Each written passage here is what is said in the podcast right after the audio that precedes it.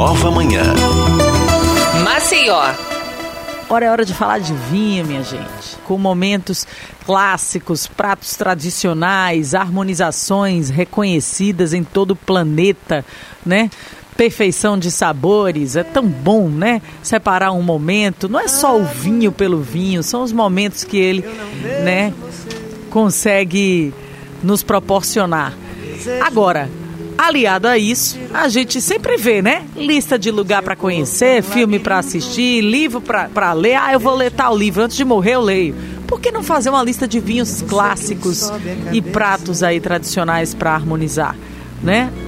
Esses aí, antes de morrer, eu tenho que eu tenho que, que provar, eu tenho que fazer essa cumprir essa lista aqui, não é isso, Maria Barreiros? Vinha com Maria aqui com a gente. Bom dia. Isso mesmo. Bom dia, Thaís. Bom dia aos ouvintes. Pois é, né? Nada melhor como aí, no início do ano, a gente também fazer nossas metas. Por que não fazer metas de vinhos a provar, não é verdade, Thaís?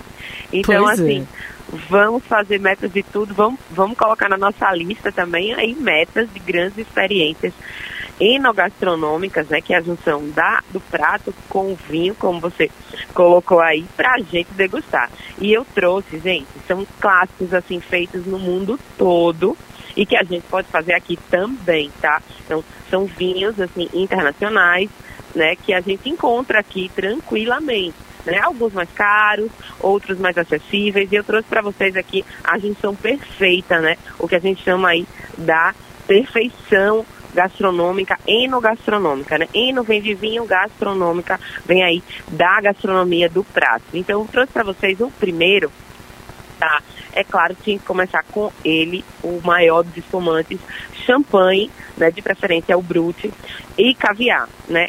É aquela explosão aí do paladar, né? O, o caviar, para quem não sabe, são ovas de peixe. Na verdade, é um peixe chamado esturjão. Ali, ali é, ele é ele vem ali da Rússia, né, entre a Europa e a Ásia. Então essa explosão de sabor do caviar, né, que é uma coisa mais gordurosa, com essa cremosidade também do champanhe, é a harmonização perfeita. Se você pedir esse prato no mundo todo, todo mundo vai saber que vai dar certo.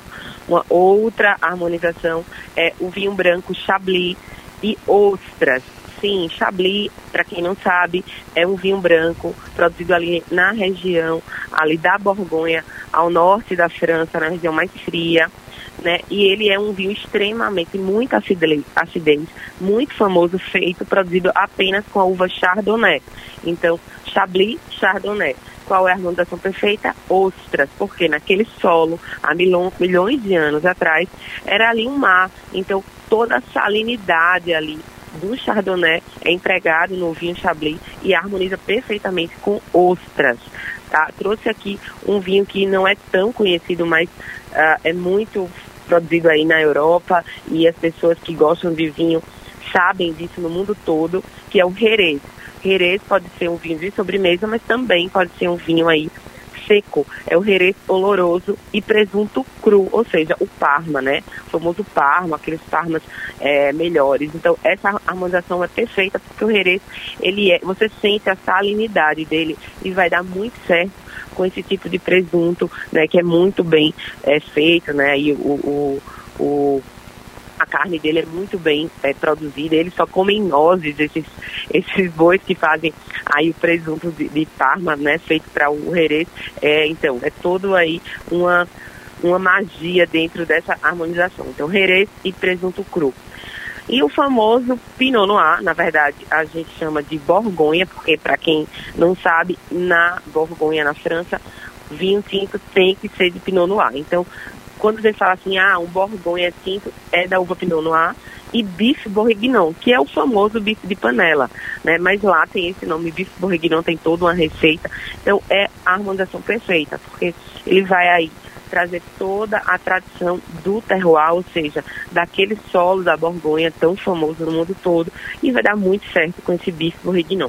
Né? Aqui um, uma harmonização que a gente faz muito, eu já fiz várias vezes, que é o Chianti e o espaguete à bolonhesa ou ao sugo, né? Um vinho que chega aqui acessível, né? É um vinho italiano ali da região da Toscana. Qual é a grande aí o grande segredo dessa junção? É a acidez do tomate, né, que tem a base toda ali do espaguete, a bolonhesa, e o Chianti, que é feito com a uva Sangiovese, que é uma uva extremamente tem muita acidez também e é uma junção perfeita. Então, tudo que está relacionado à Itália, que tem molho de tomate, até fiz um post ontem no arroba Vinho com Maria, sobre vinhos e, é, e molhos à base de tomate. Então, todos os vinhos italianos, principalmente a base de Sangiovese, Chianti, Valpolicella, vai dar muito certo aí com esse tipo de, de, de massa, né? De, enfim, de tudo tem a ver com tomate, molho de tomate. Chegamos no Barolo, né? Um dos vinhos, um dos vinhos mais tradicionais aí da Itália, que também dá nome a uma região ali no Piemonte, ao norte da Itália, com risoto trufado, que é um cogumelo, vai dar muito certo com também toda a grandiosidade do Barolo. Então, risoto trufado com Barolo.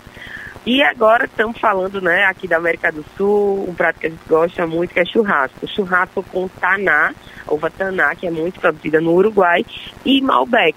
Então, Malbec, que são duas uvas, com churrasco, vai dar muito certo, porque churrasco, quanto mais você precisa mastigar uma comida, mais você precisa colocar em um vinho mais encorpado, com mais tanino, para que aí haja uma junção, né, uma harmonia, né, aí dentro do seu paladar, dentro da sua sua boca, você tem aí essa sensação maravilhosa da, da harmonização de comidas e vinhos. E finalmente chegamos no Porto, vinho de sobremesa, que é um vinho aí português, um vinho de sobremesa, vinho do Porto, né, extremamente alcoólico, extremamente doce. E qual é a harmonização perfeita? O chocolate. Então, para dar certo aí, a comida precisa tá, o vinho precisa ser mais doce do que a comida. Então, a harmonização clássica para fechar essa listinha aqui, hoje foi mais comprido, porque eu quis trazer para vocês os clássicos dos clássicos, Porto e chocolate.